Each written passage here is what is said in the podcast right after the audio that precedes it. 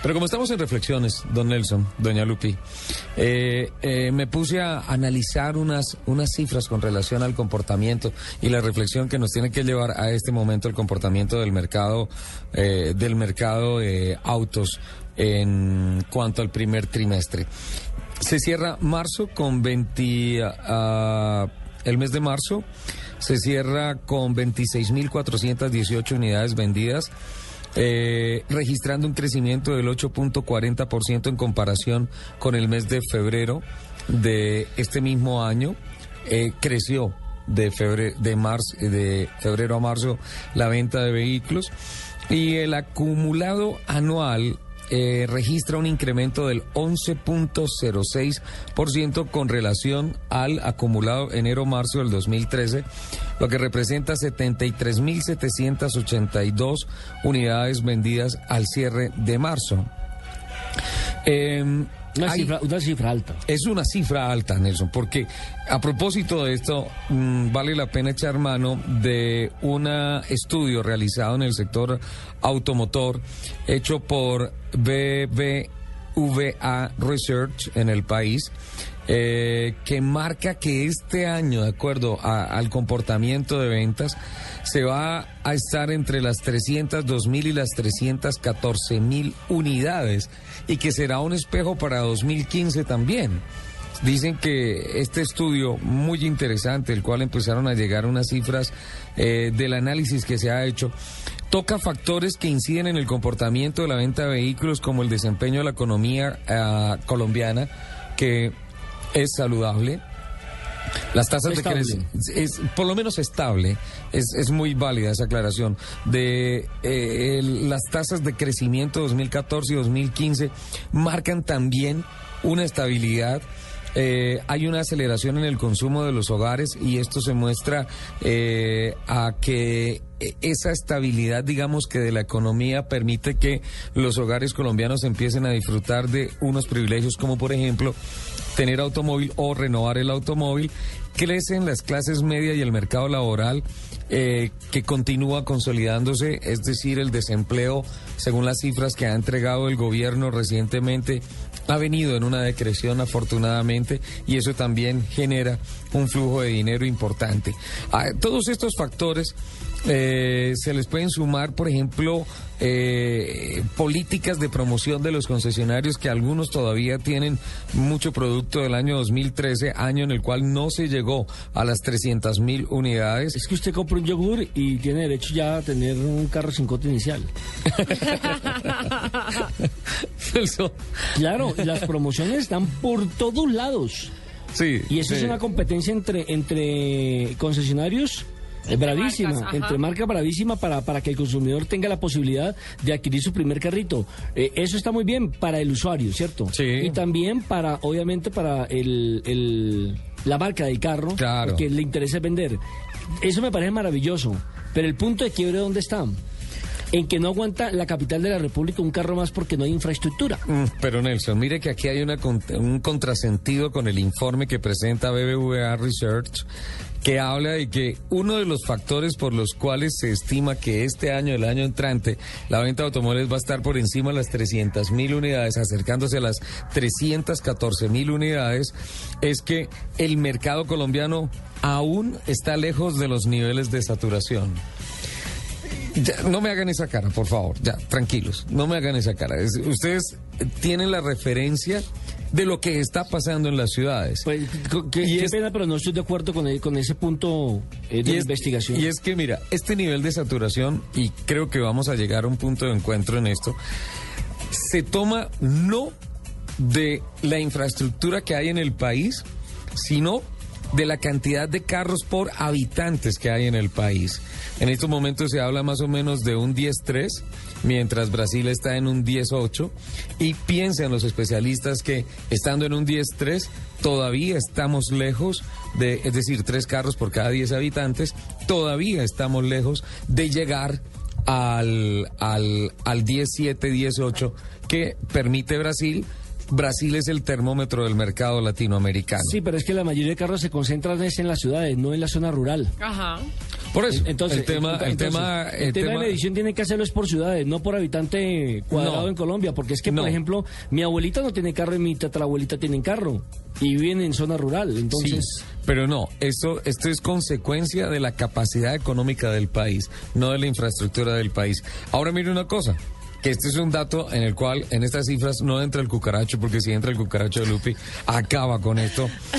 La edad promedio del parque automotor colombiano es de 14.9 años. Aquí, aquí en Colombia yo conozco carros de más de 20, 25 años. Sí, pero eh, la edad promedio Sí, es de 14 años. Pero es Eso- un grupo muy reducido. y eso son- y significa- son- y no. son autos y son autos que finalmente están conservados y cuál- cuál- Ah. que sus dueños les encantan los autos clásicos y los han Exacto. restaurado. Ese grupo de más de 20 años. Ajá. El promedio es 14.9, por eso pensé que me estaba diciendo que ese grupo reducía el 14.9. No, es el promedio. Sí. ¿Esto qué indica?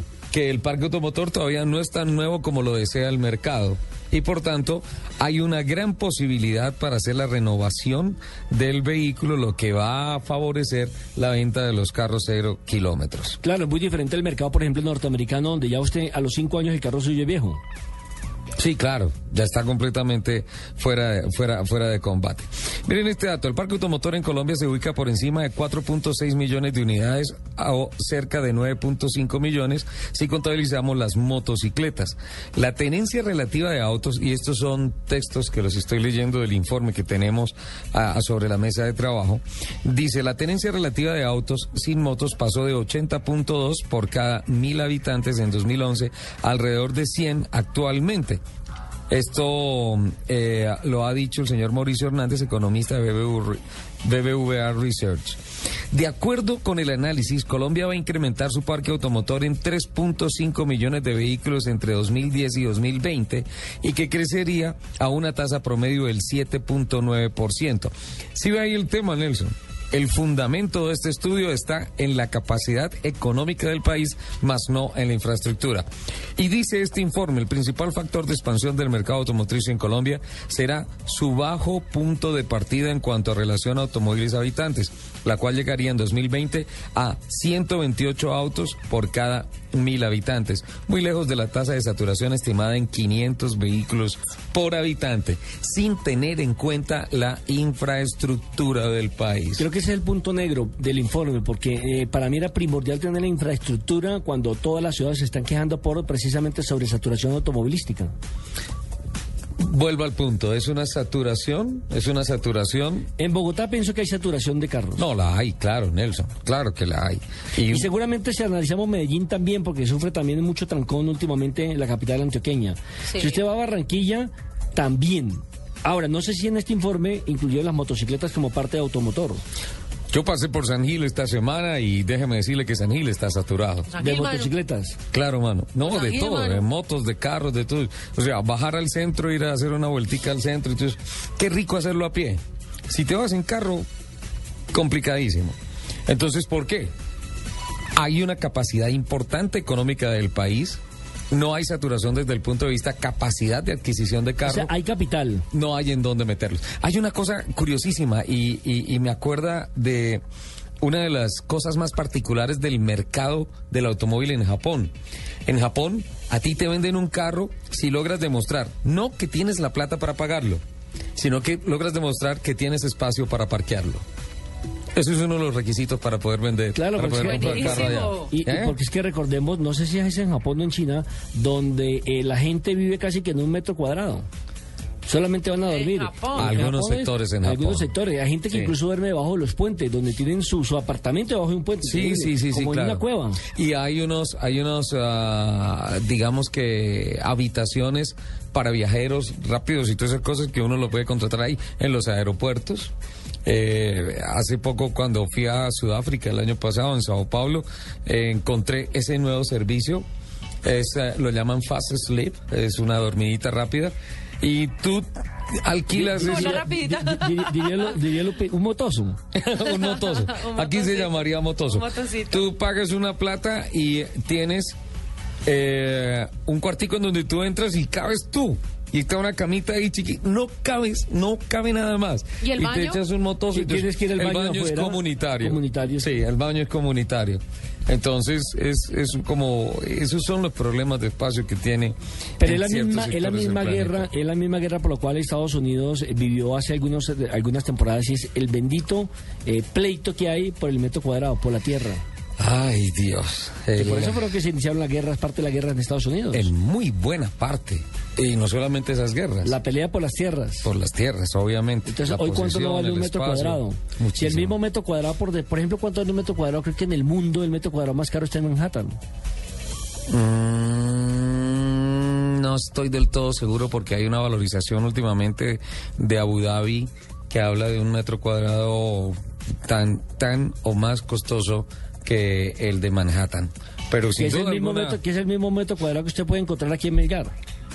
Solo, que la, solo la situación donde está. Eh, exacto. Sí, básicamente la medida el- no cambia. La medida no cambia, es el mismo metro. Eh, de hecho, aquí en Bogotá hay unos metros cuadrados absolutamente costosos, escandalosamente costosos, más costosos mucho. que el metro cuadrado que encuentra uno, por ejemplo, en Puerto Madero, en Buenos Aires, y que está a la par de Manhattan. Siendo Puerto Madero un sitio costosísimo en Buenos Aires. Es, es Hay apartamentos de 3, 4, 5 millones de dólares. hasta donde tengo referenciado, es el metro cuadrado más caro de Latinoamérica. Sí. Sí, y pues obviamente ni pensar Manhattan.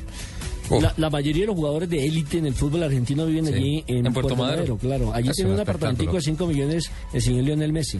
ha sido, sí, Sí, ha sido a Sigue la Vaca, allá en Puerto Madero. sí, sí, a me los conozco todos. Sí. Sí. Oye, espectacular. A mí, Caro, eso sí, como un berraco. Las lilas. No, pero mira, sigue la vaca no es tan caro. Es un all you can eat, o sea, es ah, algo que tú llegas y pagas, no sé cuánto pagas, eh, no me acuerdo, pero te puedes quedar todo el día comiéndote lo que tú quieras. Lo que llaman tenedor libre. Exacto, exacto. Que usted llegue y paga. Lo que pasa es que allá lo, lo caro no es la carne, sino la bebida. Y porque, Porque es que a usted le venden es el plato sin la bebida. ah, sí, Claro, y entonces usted llega y dice, no, pues barato, por decir algo pago 20 dólares. Resulta que una, una casi no una marca, una, una bebida eh, le puede costar los mismos 20 dólares. tranquilamente. Eh, lo bueno es que la bebida gaseosa está más o menos al mismo precio del vino.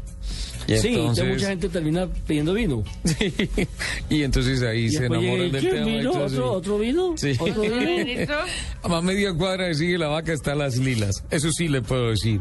Cada plato vale 200 mil pesos. O sea, si tú vas con una amiga a comer y tú dices, ahí de golpe fue medio millón de pesos. Espectacular. Por eso es que hay que llevar a las amigas a comer hamburguesa al centro y después uno va a caminar sobre Puerto Madero. Un pinchito de un caminito. Sí, Sí. ya Sí, sí, nos vamos al corte, por favor. Me dio hambre. Claro está que estamos en Semana Santa. Carne no. No, ya venimos. solamente pescado comemos. Ya venimos. Bueno, el tema de, esta, de este primer segmento de autos y motos llevaba a la reflexión y tomamos como base este estudio de BBVA Research que habla que definitivamente está viendo el mundo la economía de Colombia como una economía alternativa importante y que la industria del automóvil tiene demasiada cuerda.